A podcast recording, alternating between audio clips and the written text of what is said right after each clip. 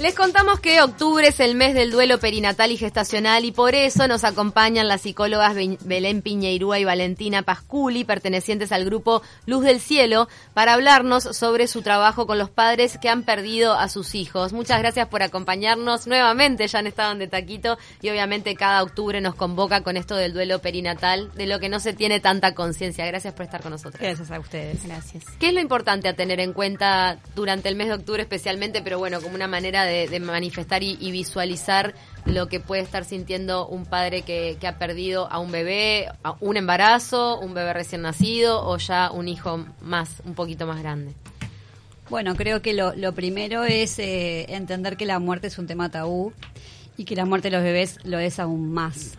Eh, entonces esto, eh, cuando una mamá pierde a su hijo, es un duelo negado, es un duelo desautorizado, y, se siente sola, no se siente acompañada, los profesionales no tienen herramientas, la familia tampoco sabe qué hacer y qué decir, entonces eso te deja un poco perdida, ¿no? Entonces, eh, eh, en esto de, octubre, como mes de, de concientización y sensibilización del duelo, lo que intentamos es, bueno, dar estas herramientas, hablar de este duelo negado, ¿no? Es justamente eso, nombrar a nuestros hijos, estos hijos que existieron, ¿no? Que tal vez nacieron con 25, 26, 30, 40 semanas o tal vez nacieron sin vida, ¿no? Nadie los conoció. Eh, entonces, eh, nombrar a ese hijo, que es parte de, una, ¿no? De, esa familia, de esa construcción, de esa identidad, ayuda muchísimo a, esta elaboración del duelo. Tenemos que avanzar en nuestro país también a nivel legislativo en el sentido de este acompañamiento, la necesidad de repente de tener una licencia un tanto más extendida después de atravesar una situación de este tipo. Sí, eh, sí, creemos que sí. Este, uno de, los fines de Luz del Cielo eh, precisamente es eso, ¿no? Esa concientización sobre la necesidad de tener una legislación en donde esa mamá y ese papá puedan tener un tiempo para hacer ese duelo. Eh, esa mamá está, está en posparto, está viviendo un puerperio, este, hay un dolor físico y hay un gran dolor anímico. Y es un duelo además este, muy, eh, muy inesperado, ¿no? Esto de lo antinatural, ¿no? De, eh, no se espera, o sea, se espera, la vida llega a la muerte, entonces hay, un corte brusco, hay algo traumático, ¿verdad? No es algo que esperemos jamás que suceda cuando esperamos la vida. Menos es algo radical cuando uno está con toda la esperanza de tener un hijo, con toda la proyección, la ilusión que eso genera, entonces se suma a la pérdida del ser querido todo lo que acarrea psicológicamente, emocionalmente, ¿no? Totalmente, totalmente. Este es este imprescindible que esa mamá y ese papá tengan tiempo para procesar, para elaborar, para recordar. Eh, un duelo consume mucha energía psíquica, eh, cuesta mucho reintegrarse a las labores. Mm. Eh, tampoco es productiva una persona que está sumamente triste en una empresa, ¿no? Este, eso, digamos, del lado. Eso ni siquiera en el sector público se, se o sea, se contempla lo del tema del duelo. En realidad eh, hay como dos como dos cortes, ¿no? O sea, uno es aquellas mamás que pueden tener una licencia maternal.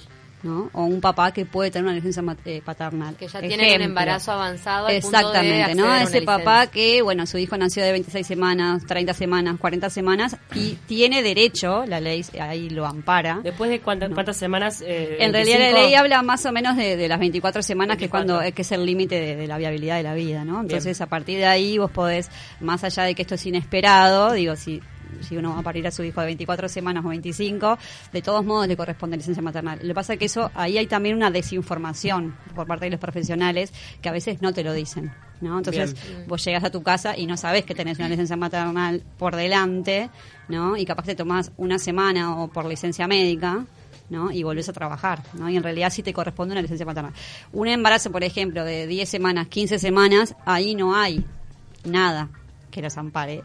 Entonces, eh, una buena voluntad del jefe. Pero ahí también hay duelo. Por la, pérdida del embarazo y tener que encarar el lunes como cualquier lunes de tu vida. Exactamente. Hay una pérdida de 15 semanas de gestación y esa, y esa gestación es negada absolutamente. ¿No? O sea, esa mamá, como dice Ceci, o sea, capaz que a los dos días tiene que volver a trabajar, ¿no? Y ahí hay un duelo. Ahí también hay duelo perinatal.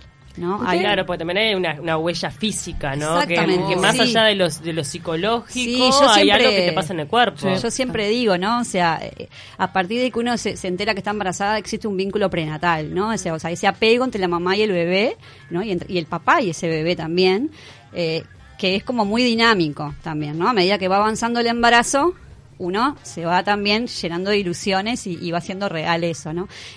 Mueren nuestros hijos, ese vínculo no muere, ¿no? Entonces, eso también queda muy vacío, ¿no? En ese embarazo de 15 semanas que se pierde y decís, bueno, perdiste un embarazo, dale, ya está, tuviste un aborto No espontáneo, nada. no pasa nada, volvió a trabajar. Y, y ahí hay un duelo que, que evidentemente que... como algo que se les ha exigido a las mujeres Mm. desde siempre, el hecho de eh, atravesar, como diciendo, bueno, tengo tantas que perdí, como que se Como- realmente se banaliza. muy naturalizado. ¿Cuáles son las cosas que habría que tener en cuenta como grupo de, de humano cuando uno tiene un compañero de trabajo que le pasa eso? ¿Qué cosas no decir? ¿Qué cosas decir? Porque viene una mamá que perdió un embarazo y nadie te habla del tema, es como si, no sé, te hubieses ido para afuera y volviste.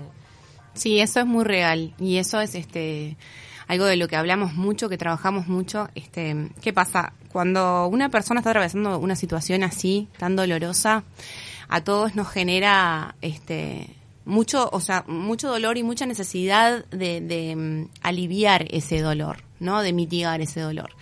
Y ante esa situación mm, eh, operan diferentes mecanismos. De repente hay gente que no se acerca a esa mamá porque no sabe cómo hablar, tiene medio, miedo de meter la pata, de decir cosas. Bueno, entonces Pasa más con los prefiere el silencio. ¿no? Ahí está. Eh, Típico, me parece compañeros varones que no saben qué decir. no se acercan. A veces Exacto. el propio el propio padre tampoco, Sí. porque una pérdida de embarazo no siempre se siente igual desde No, la Yo creo mamá que pasa por el ahí. Yo creo que pasa por ahí, como dice. Ceci. O sea, a veces los papás tampoco saben hacerlo, ¿no? O sea, porque tienen todo este dolor emocional, pero en realidad saben que la sociedad niega este embarazo, ¿no? O sea, se perdió un embarazo de 15 semanas, nada, tuviste un aborto, ¿no? Entonces, no, no se piensa en ese hijo, ¿no? Eh, y, y para esos papás era un hijo, ¿no? Claro. Más allá. Entonces, eso es. ¿Ustedes ya llevan cuántos años trabajando juntas en, en Luz del Cielo?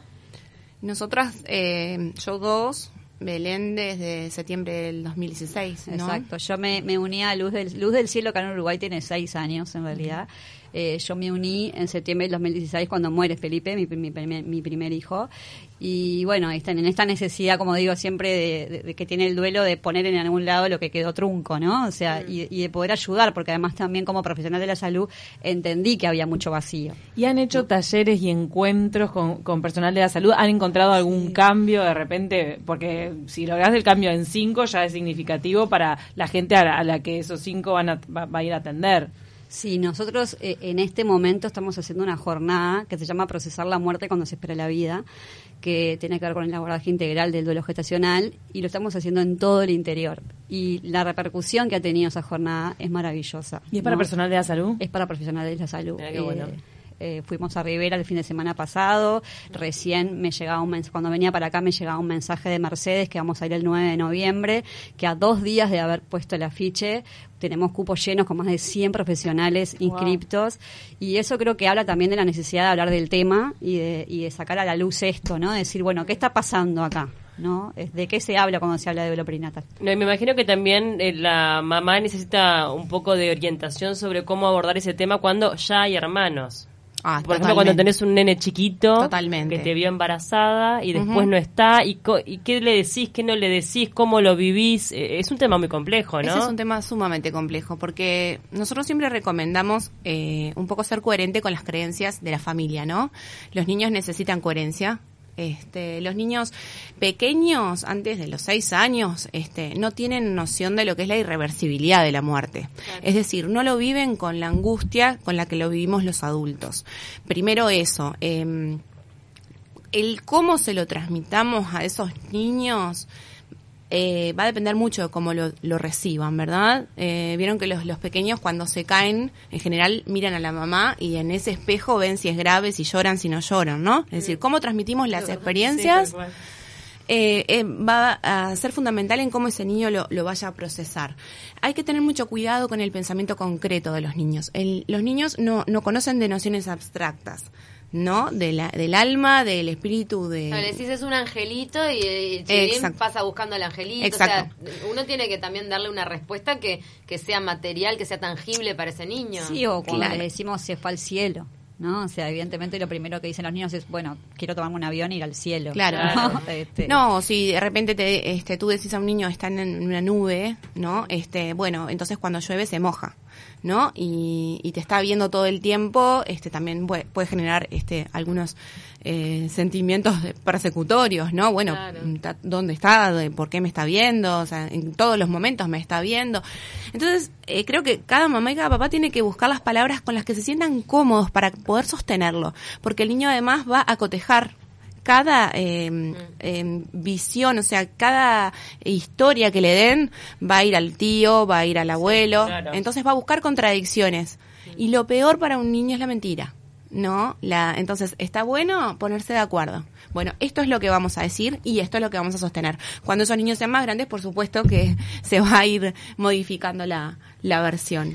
Tenemos un minutito nada más, pero bueno, también decir que ustedes están dentro de sus proyectos para el año que viene, la entrega de cajas de recuerdos en los Sí. hospitales para justamente hacer visible esto y que no esté como tema tabú, que no se hable más a esa madre, a ese padre del bebé que se que se murió y como que no no tenés ni una pertenencia y también la ley de mortinato que va a habilitar a los papás de forma voluntaria a escribirlo ya no como NN a esos niños que no se hicieron para la legislación persona física eh, poderle poner un nombre, ¿no? Es así, Bien. es así. Las cajas de recuerdos eh, que se van a entregar en todos los hospitales de Montevideo y del interior, en esto de poder, como decía Valentina, de materializar el dolor y de poder hacerlo real, eso es muy importante porque te quedas con los brazos vacíos, ¿no? Entonces eso es muy importante.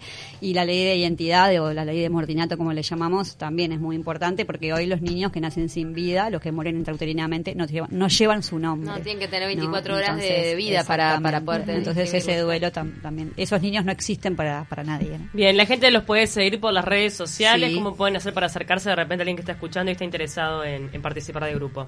Sí, tenemos Facebook, tenemos Instagram, eh, nos piden una solicitud, Luz del Cielo Uruguay, este y ahí, eh, bueno, está muy bueno, pueden eh, ver testimonios, pueden contactar con otras mamás, con otros papás, eh, tíos, este, tías, que bueno, eh, formamos parte de esta gran tribu que genera unos lazos y este muy fuertes y una, una gran empatía y mucho amor. Y si no acercarse el domingo a Trujillo. Sí, en la Plaza Trujillo a las 15 horas, con eh, bueno, es una actividad con entrada libre, gratuita, es para familias y allí van a hacer esa suelta de globos, ¿no? Tan Exactamente, significativa. sí, ahí nos, nos unimos todos como familia, que a veces es la primera vez y única en el año que la familia se une para homenajear a, a estos hijos.